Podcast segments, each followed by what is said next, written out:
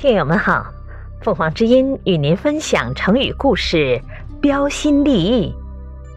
解释：标，提出、写明；异，不同的、特别的。这则成语的意思原指独创新意，立论与众不同。后来多指提出新奇的主张，创造新奇的式样。这个成语来源于《世说新语》文字，《庄子·逍遥篇》。旧事难处，朱明贤所不可拔理于郭象之外。知道林在白马寺中将冯太常供语，因及逍遥，执着然标新立于二家之表，立意异于众贤。明贤寻味之所不得。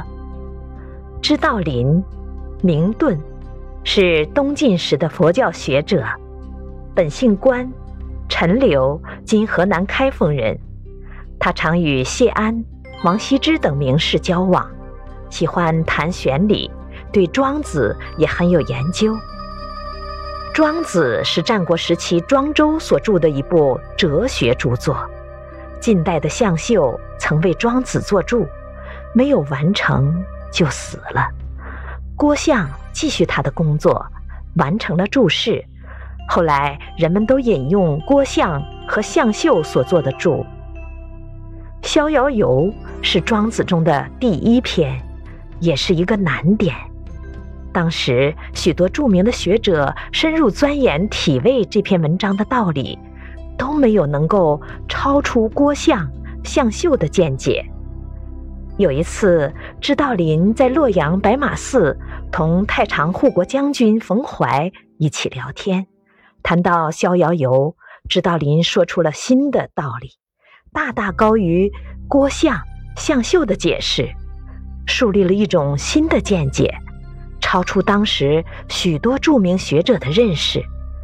知道林所做的分析见解，都是那些著名学者苦苦搜求思索没有能够解决的。后来人们就吸收了知道林的意见来解释《逍遥游》。这则故事中的标新和立异，就组成了成语“标新立异”。这则成语曾带有贬义，指另搞一套。现在这则成语也富有了新意，多指善于创新。感谢收听，欢迎订阅。